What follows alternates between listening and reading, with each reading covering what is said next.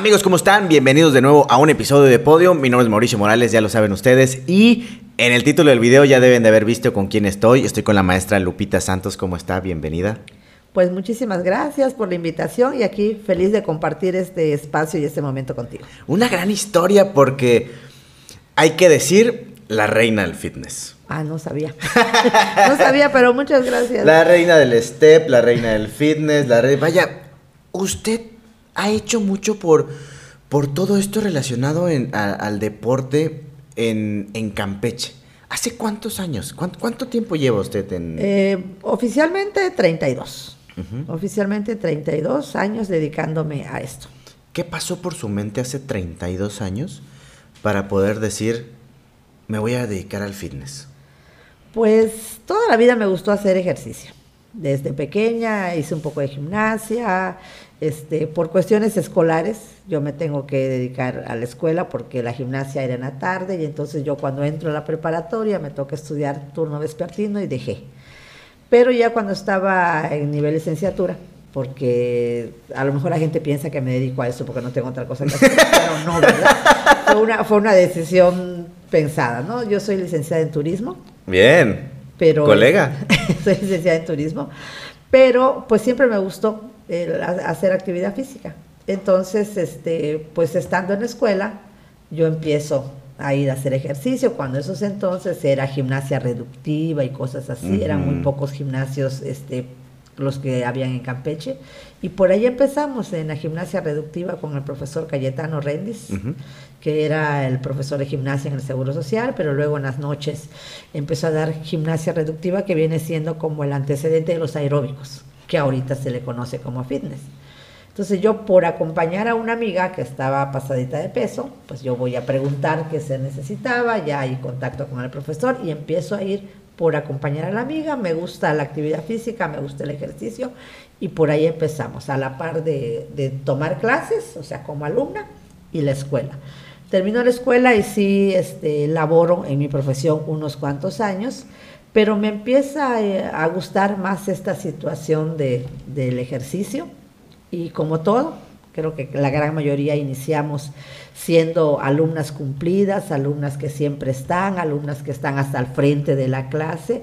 Y pues un día la maestra no llega y lo clásico que tus compañeras te dicen, oye, no seas malita, pon tú la clase, total que tú ya te la sabes, total que tú siempre estás aquí al frente y así es como iniciamos supliendo a la maestra en ese entonces. Yo vivía en Mérida y, este, y por ahí empezaron las suplencias, pero me empezó a gustar más y pues tomé la decisión de, me gusta, esto también es un mundo muy este, eh, comprometido y digo, pues si me voy a dedicar a esto, pues entonces vamos a estudiar esto porque esto también se estudia. Claro. Entonces. Mucha gente, y está tocando usted un punto posiblemente delicado en, la gente, porque eh, cuando una persona empieza a hacer ejercicio, evidentemente lo aprende, evidentemente adquiere ciertas técnicas, adquiere cierta forma de,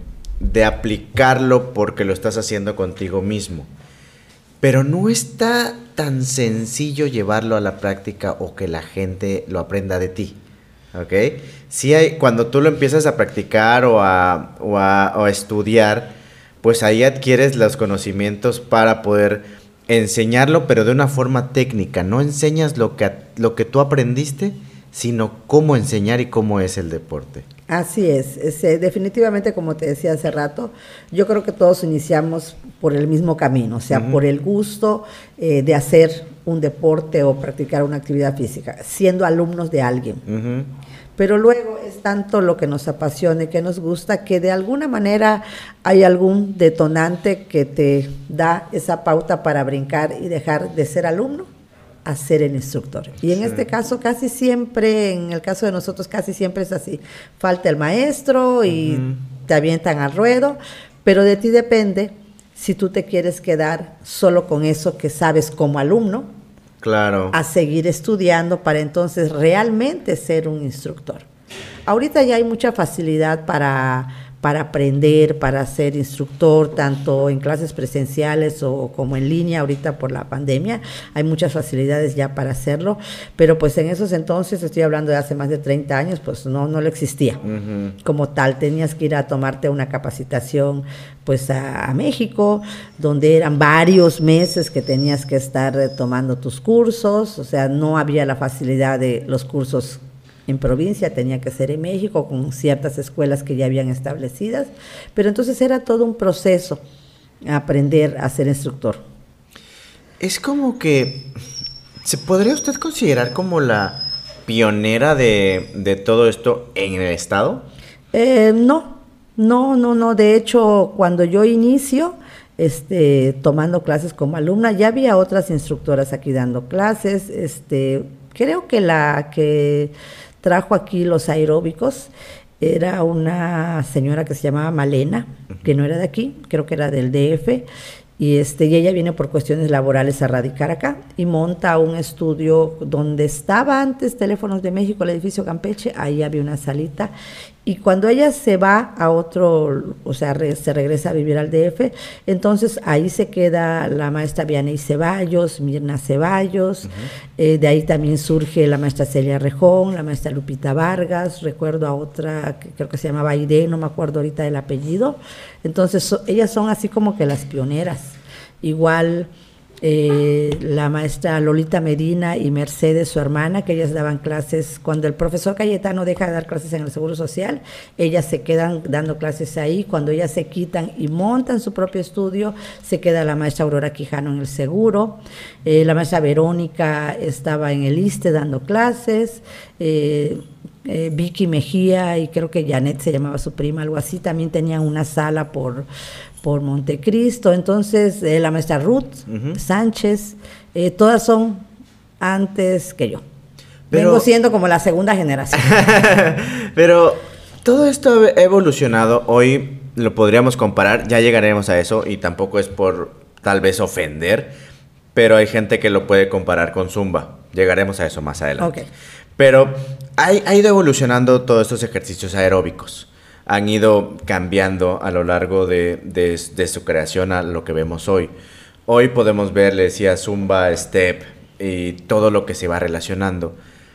¿Usted cómo ha ido cambiando con esta evolución? De lo que usted aprendió a lo que aplica el día de hoy. Porque tiene que haber habido también un cambio con usted. Sí, definitivamente cuando nosotros, cuando nosotros iniciamos, en la época que nosotros iniciamos, lo primero que tú tenías que hacer era tomar un curso de formación básica de instructor, donde te enseñaban a dar diferentes clases aeróbicas, reductivas, pero las clases en esos entonces tenían un formato donde parte de tu secuencia había una parte de tonificación muscular entonces eran, digamos, un poco más completas las clases. No se mm. enfocaban en, trabajar solo una parte del cuerpo o una capacidad, sino eran un poquito más completas. Entonces tú tenías que tomar, ah, exactamente, tú tenías que tomar un curso de formación de instructor donde te daban infinidad de conocimientos para poder aplicar las clases. O sea, no solamente era un formato de clase, sino tenías que saber de, anatomía, de fisiología, antecedentes de los ejercicios y demás. Empiezan a salir modalidades diferentes, pero tú ya tenías un curso donde te daban bases y sobre esas bases, cuando salían modalidades de clases diferentes, en este caso, por ejemplo, el STEP, este, pues tú ya con un conocimiento previo adquirido, ya era más fácil que aprendieras a dar una clase de STEP, porque ya tenías cimientos, solamente tenías que tomar, digamos, una actualización sobre ese implemento de cómo se usa o cómo no se debe de usar, cómo si se hace, cómo no se debe de hacer, para quién sí se aplica, para quién no, o para quién no vas a tener que adaptar, cuál es el objetivo de utilizar ese implemento. Entonces, ahorita me estoy refiriendo al STEP, pero no solamente surgieron modalidades de STEP, sino muchísimas, las clases de combate, eh, y no mencionamos marcas porque pues de repente eh, cada marca tiene sus lineamientos, pero al final de cuentas las clases de combate que puede ser kickboxing, aerobox, box, este, etcétera, etcétera, es una combinación de, de, de, martial fitness, coreo, cayorita, este, mix, mix boxing y cuanta cosa. Es una combinación de patrones de movimientos de combate. Puede ser de box o puede ser de artes marciales como karate, baido, etcétera. Eh, implementadas en un formato de clases fitness en el cual utilizas música que es con la que trabajas. En pensar con musicalización en este tipo de, deportes o de, habilidades aeróbicas no está nada fácil. Yo creo que no solamente, y lo podría decir creo que cualquier DJ, no es solamente poner play y haz lo que tienes en la mente y que te enseñaron en una clase de instrucción para ser instructor. Porque usted también como un DJ tiene que tener buen oído. Sí, para saber en qué momento el beat y el paso y todo esto. De hecho, o sea, parte de, de, las enseñanzas básicas es musicalización, porque cuando los ejercicios aeróbicos inician, pues ahora sí que cuando Kenneth Cooper lo, lo inventó, pues eran ejercicios este, rítmicos, pero que no estaban musicalizados. Posteriormente se le agrega la música, pero la música era como de fondo. O sea, pongo música y así como que me acompaña la música y nada más. Si acaso iban al ritmo. Como una tabla rítmica. Ajá. Si acaso iban al ritmo. Cuando esto ya se empieza, digamos, a volver más profesional, entonces la música ya no solamente es tu acompañamiento, sino es tu herramienta de trabajo. Y esa herramienta de trabajo que te marca ritmo, que te marca intensidad, que te marca velocidad, que te marca la intención, porque eh, no es lo mismo la música que utilizas para una clase de step, que para una clase de high-low, que para una clase de combate, que para una clase de job, que para una clase de aqua. O sea, son diferentes velocidades, diferentes intensidades. Entonces, tú como instructor debes de tener esa habilidad de poder trabajar cualquiera de esas modalidades de clase y saber seleccionar qué tipo de música vas a poder trabajar en esa modalidad que te permita hacer que tu trabajo sea más eficiente y que puedas obtener mejores resultados. No es nada más agarrar la música que a mí se me antojó y ponerle con esa brinco y salto. O sea, la música que nosotros utilizamos es una música profesional, editada especialmente para el tipo de clase que vamos a Ah, buen punto. Pensé que ustedes escogían cualquier canción y se adaptaban a, esa canción. No. Ok. La música que nosotros, con la cual nosotros trabajamos es música especial para dar clase. En este caso, por ejemplo, las clases de step, las clases de high-low, las clases eh, que donde la música es continua, entonces están editadas este, para que estén cuadradas a 32 tiempos en cada frase. Entonces nosotros vamos trabajando, ya sean clases coreográficas o no, vamos haciendo los cambios o vamos eh, elaborando, digamos, las coreografías hasta llegar a un punto final, trabajando en la cuadratura de 32 tiempos musicales. ¿Qué es lo que le gusta más? Eh, usted eh, todo este abanico que existe de, eh, deportes aeróbicos, yo la he visto más relacionada con el step, porque siento que así la veo, o sea, siento como que el step es suyo, no hay nadie más que el step, pum, Lupita Santos. Pero a usted, ¿qué, qué es lo que más le gusta? Sí, dentro de las modalidades, yo curiosamente, pues uno empieza haciendo aeróbicos y la persona a la cual eh, cuando yo tomé ese primer curso, y no fue el primer curso de STEP que tomé, eh, yo tomé un curso de STEP antes en Villahermosa, no me acuerdo cómo se llamaba la instructora, era una americana, este que mi historia chusca es que me fui cargando mi banco de aquí a Chetumal y de Chetumal a Villahermosa porque tenía que ir a Chetumal primero a buscar la lana con mi hermana. Entonces me fui cargando mi cajón de madera por toda la península y cuando llegué, ¿y para qué trajiste tu banco? Pues en el flyer decía que había que traer banco. Pues sí, pero era para las personas de aquí, las personas foráneas, pues aquí se les, se daba No me lo dijeron. Este, me acuerdo que ese fue el primer este, curso de STEP que tomé, pero como dos años después, o sí, más o menos, tomé un curso de STEP con el profesor Carlos Granados, que es el director de la OIFP, este, en Chetumal. Y cuando yo tomé ese curso dije, no, esto es otra cosa. Un formato y una metodología que me ha servido durante veintitantos años de trabajo. He tomado muchísimos cursos más con excelentes instructores, este, tanto nacionales como extranjeros, Maribel Inacua, Edgar Platas, eh, Enrique Belmar, Roberto Murillo, etcétera, etcétera, un montón de instructores y extranjeros igual. Sida Conti, Gabriela Retamar, que es brasileña, argentina, Adrián Leivas, exageradamente muchísimos instructores. Y definitivamente cada uno de ellos ha aportado algo a lo que yo soy. Y sí, mi modalidad preferida es el STEP. Después del STEP, digamos que me gustan mucho las clases de, de ciclismo. Le pueden decir spin y le pueden decir indoor bike, le pueden decir cycling, pero es ciclismo estacionario o ciclismo de salón o ciclismo de salón porque de repente se manejan por marcas entonces este te dicen sí, Rode exactamente este y en tercer lugar digamos que me gustan las clases de aqua fitness Okay. Entonces, así vamos como en escalonado, digamos que es en ese orden, step, bicicleta y, y agua. Yo creo que el step es muy fácil de practicar aparentemente, porque solamente es, es un cajón, puede ser un escalón, puede ser este. De hecho, de hecho, cuando se inventó, y, y, es que hay muchos mitos como todo, ¿no? O sea, no hagas step porque te lesiona las rodillas, no. El step se inventó precisamente para rehabilitar una lesión de rodillas de una entrenadora. de una entrenadora. Entonces la mandaron por su oficio a subir y bajar escaleras pues ella no tenía escaleras en su casa y dijo, bueno, pues me voy a hacer un cajoncito y aquí subo y bajo, subo y bajo, subo y bajo. Y de ahí se le vinieron mil ideas y de ahí Reebok dijo, órale, de acá somos.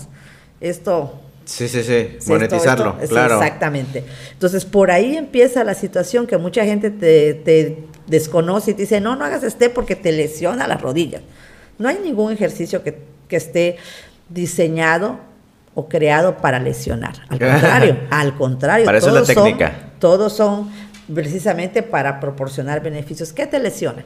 Te lesiona una mala técnica, te lesiona el mal uso de un implemento, te lesiona eh, una mala alineación postural, te lesiona una mala ejecución del movimiento, te lesiona un mal instructor.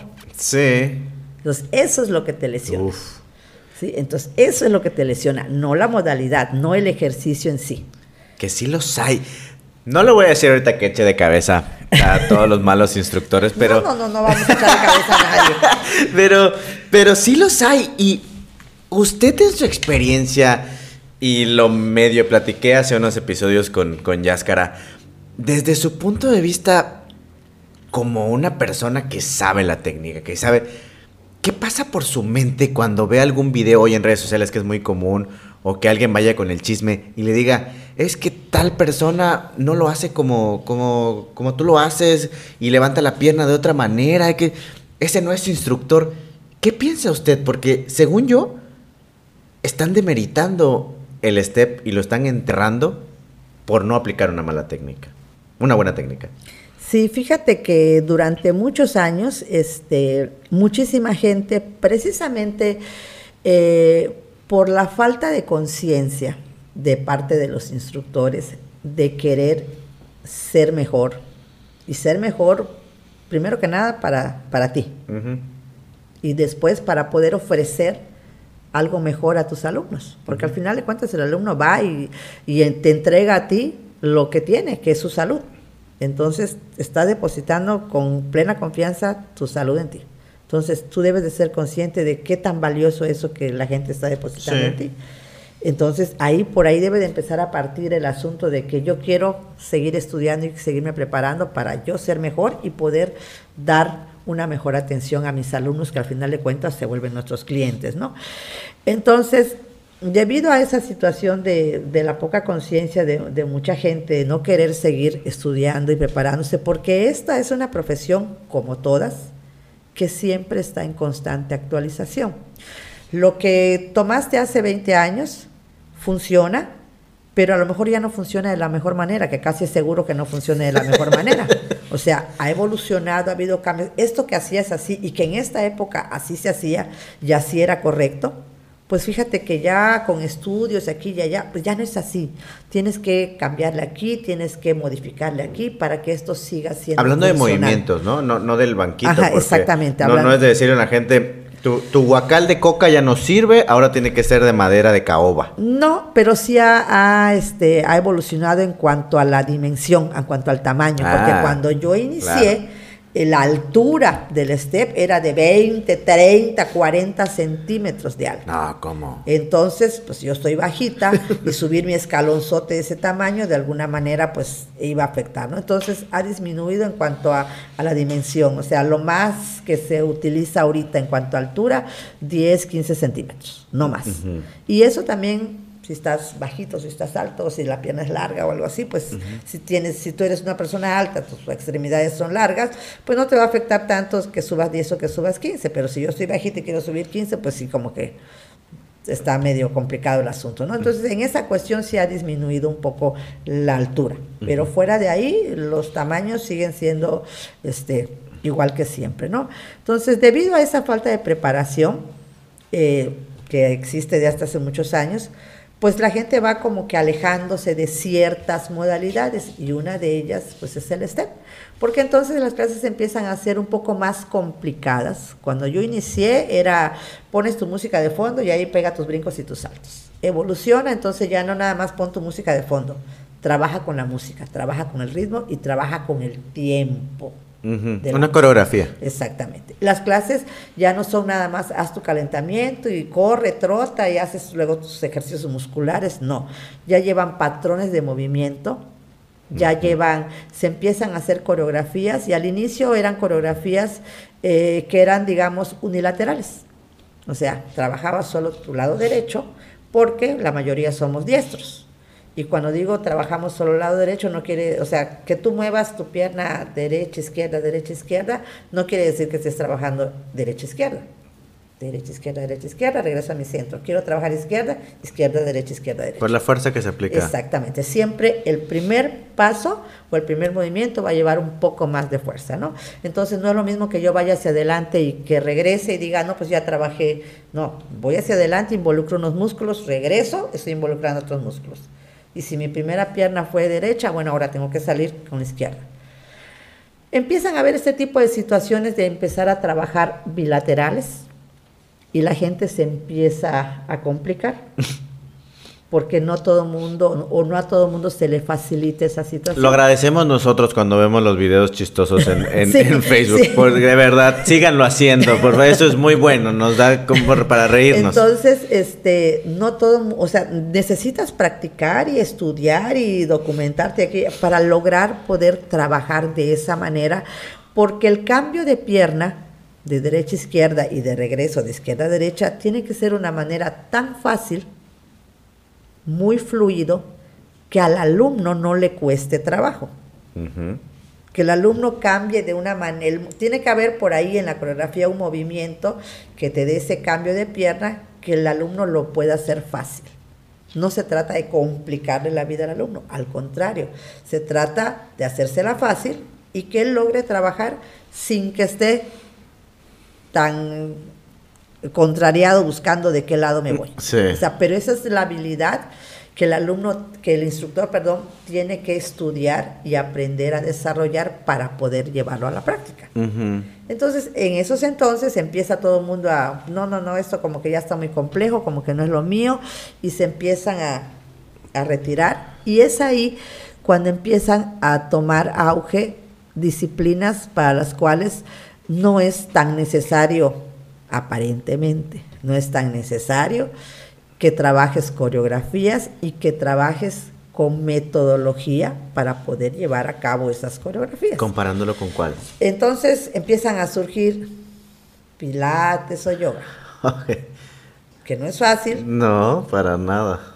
y que es un excelente nada. trabajo, pero que trabajas y desarrollas otras habilidades y otras capacidades. No así como te lo vendían, de que en 10 días vas a no sé qué, en 20 días no sé qué, y en 30 días tendrás otro cuerpo. O sea, no, o sea, no, así no es. La mercadotecnia es terrible, ¿no? Pero así no es porque te vendían tu, tu video así de tus clases y en 30 días tendrás otro cuerpo, pero allá abajito decía, este, pero corres todos los días media hora. Sí. Entonces, ¿Qué es lo que estás haciendo? Pues estás haciendo cardio que te va a hacer disminuir, en este caso, eh, tu porcentaje de grasa, etcétera, etcétera, y lo vas a complementar con los ejercicios de pilates. ¿Qué otra, qué otra modalidad empezó a tomar mucho auge? Las bicicletas. ¿Por qué? Porque pues el trabajo de bicicleta es personalizado. Eres tú y tu bicicleta. Si vas a manejar una resistencia, si vas a manejar una carga, pero es tu bicicleta.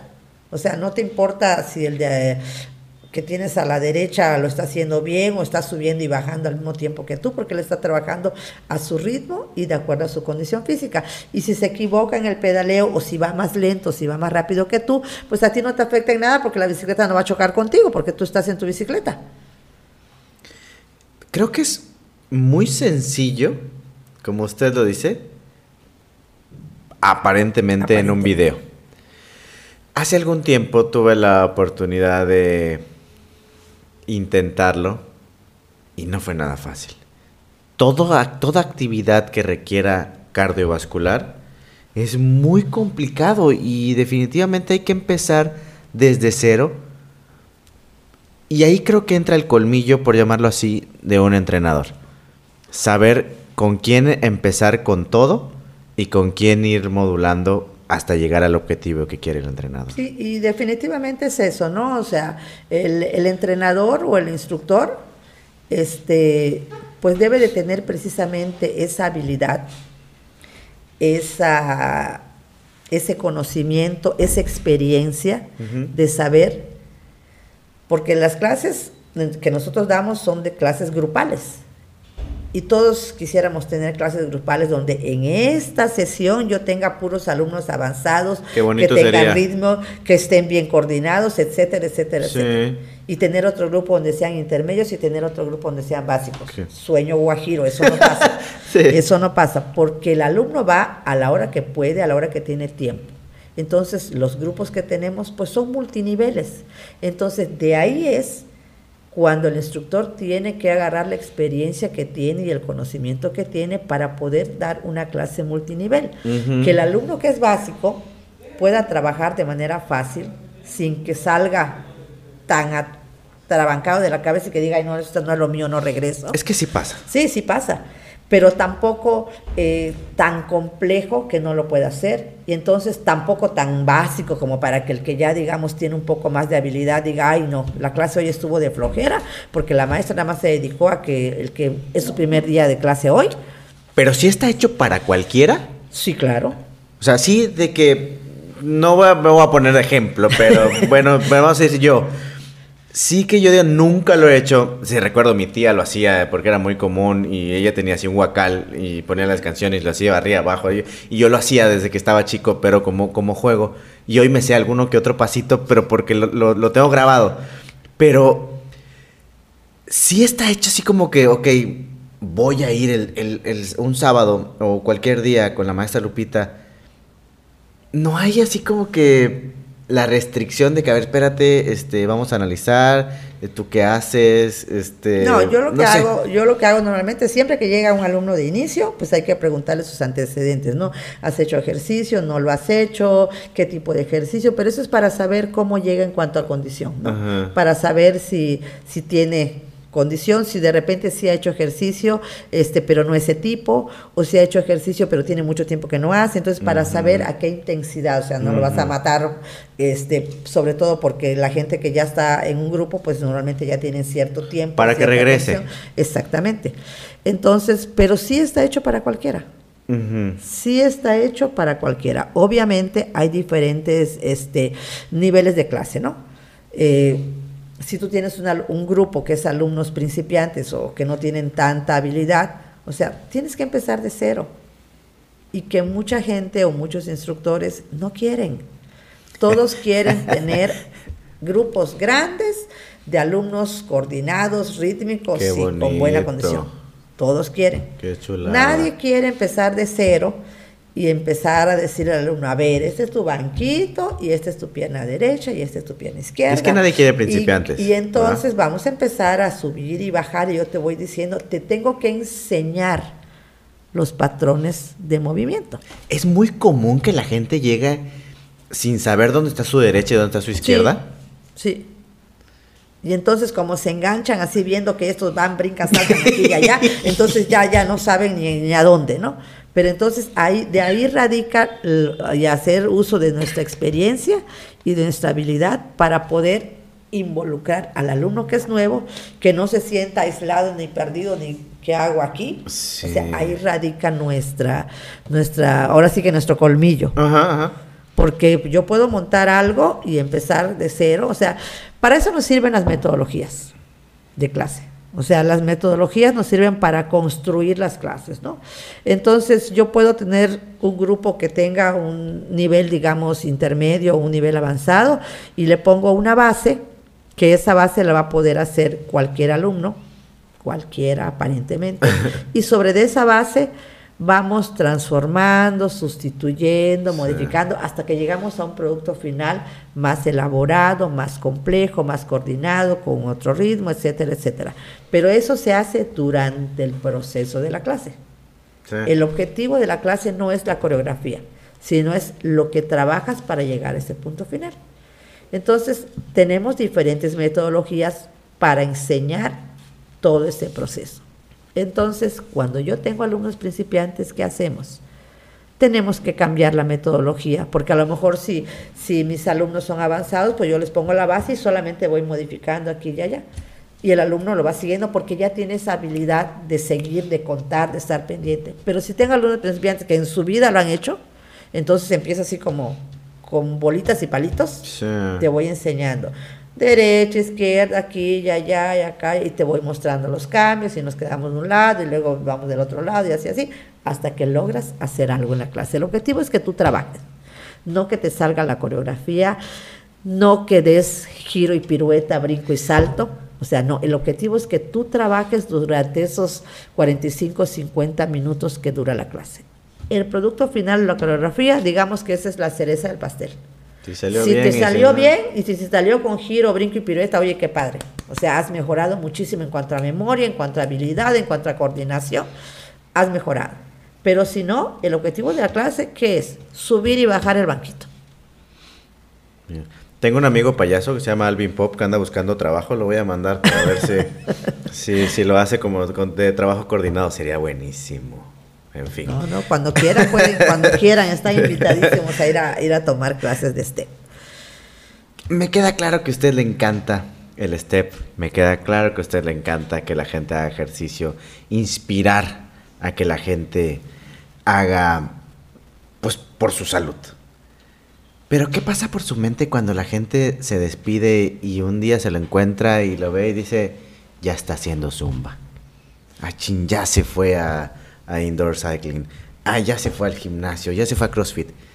Hay un, como que una cierta envidia de decir, ah, ya lo perdí, se fue a otra disciplina. Eh, no, no, porque en nosotros en, el área fitness donde nosotros estamos, no nos casamos con una, con una modalidad de clase.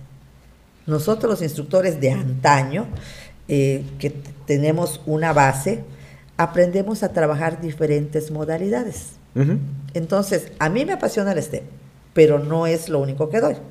Así como las instructoras que trabajan conmigo son instructoras, digamos, multifuncionarias.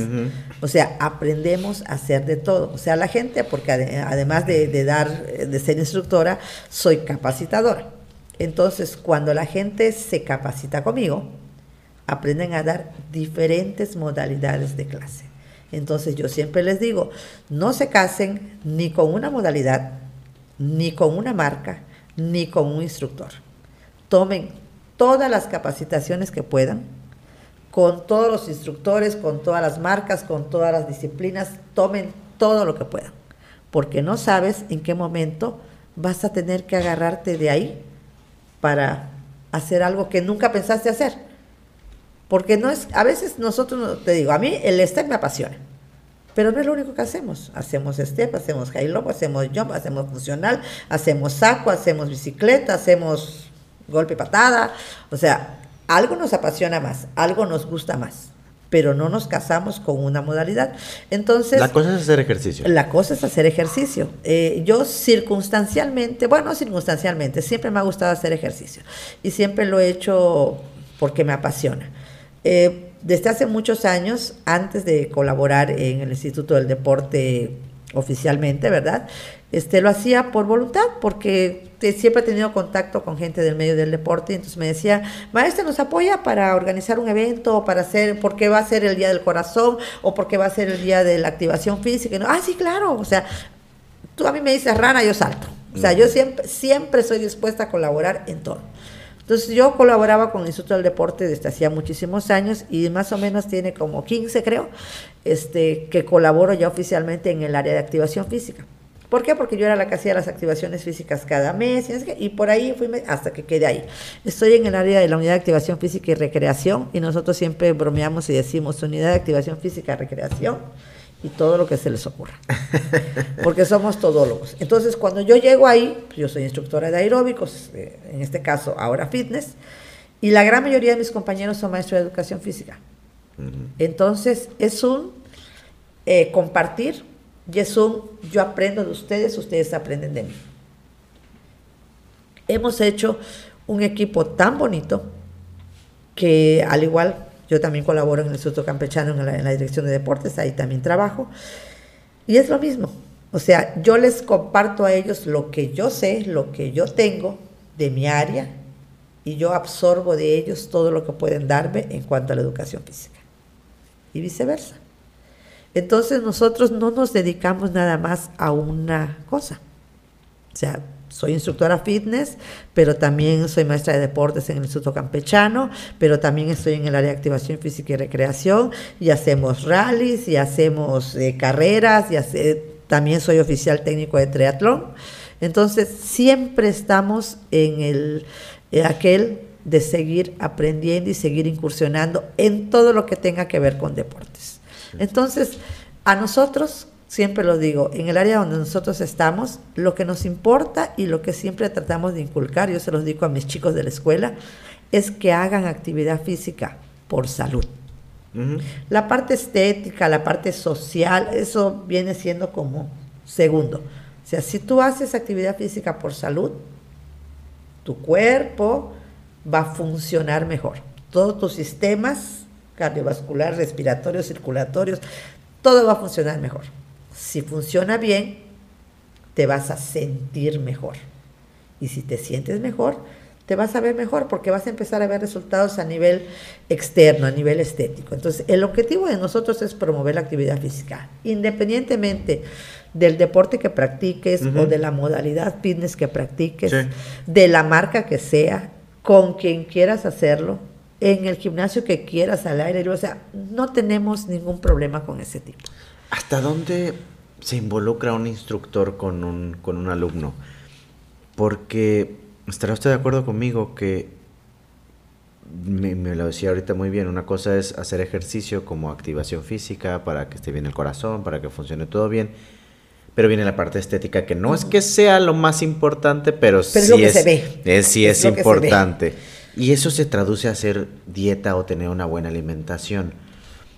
¿Cómo se involucra usted con esas recomendaciones hacia los alumnos? Eh, bueno, nosotros siempre decimos que zapatera tus zapatos. Nosotros somos entrenadores, somos instructores y lo que podemos hacer hasta ahí es inculcar que lleven hábitos saludables de alimentación, inculcar que la práctica del ejercicio sea continua y que una combinación de ambas cosas, o sea, actividad física y una alimentación lo más sano que puedas, te va a dar mejores resultados. Pero como tal no prescribimos dietas ni nada por el estilo, porque para eso tiene que ser un especialista y el especialista te lo va a indicar de acuerdo a cada persona, porque cada persona es individual y entonces en base a eso el especialista te va a indicar. Entonces, eso es lo que hacemos, fomentar, inculcar, eh, incentivar, motivar a que lleven una alimentación correcta y que practiquen actividad física por salud.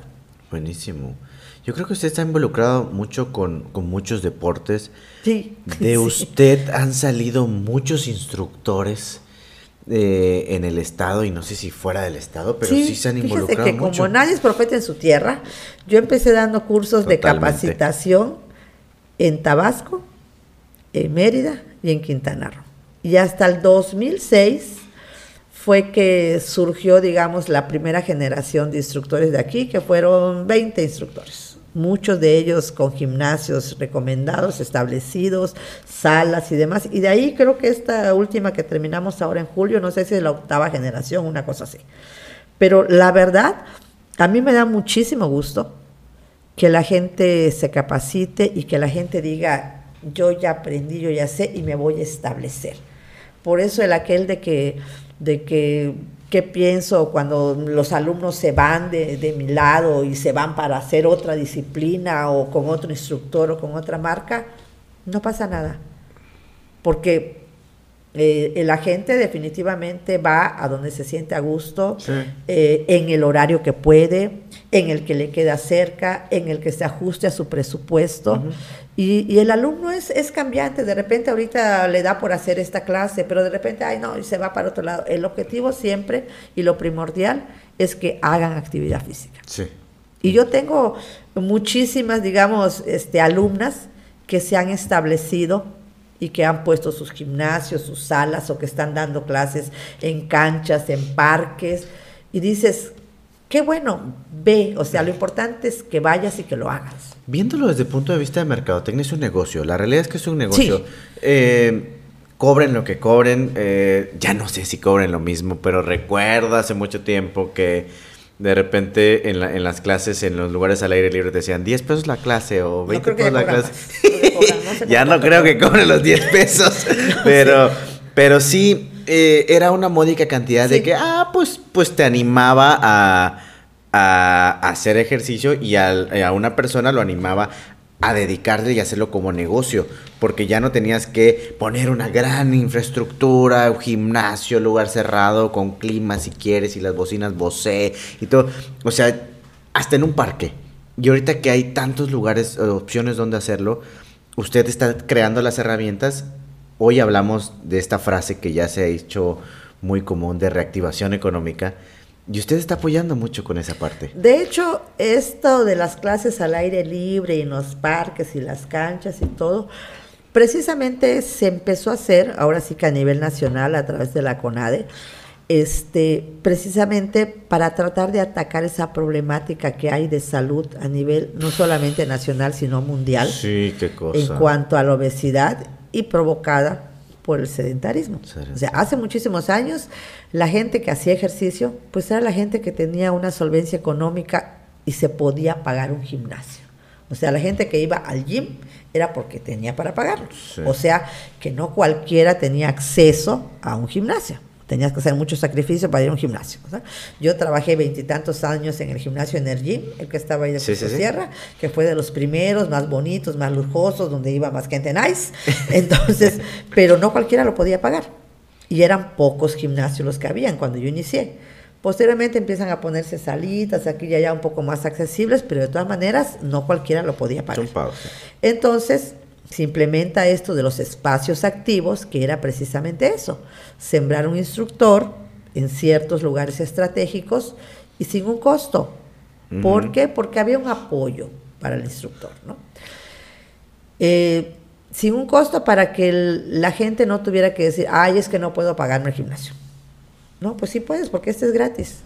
¿Cuál es el pero? Básicamente no hace ejercicio, hace ejercicio no tanto el que quiere o si no quieres, pues, pues es porque de verdad no, no quieres. Entonces eh, se empezaron a poner los instructores en lugares estratégicos por toda la ciudad para que tampoco digas, ay, no es que no me queda ninguno cerca de mi casa. No, pues allá en la cancha hay uno. No hay excusa. Entonces, desafortunadamente, pues cuestiones eh, de gobierno y demás, cambian mm. gobiernos, cambian programas, se va el recurso y y la gente que ya se había acostumbrado a hacer actividad física en esos lugares, son los que dicen, este, ¿y por qué no se queda maestra? Nosotros le damos un apoyo. Entonces, por ahí es que surge lo de que el alumnado le daba el apoyo al alumno.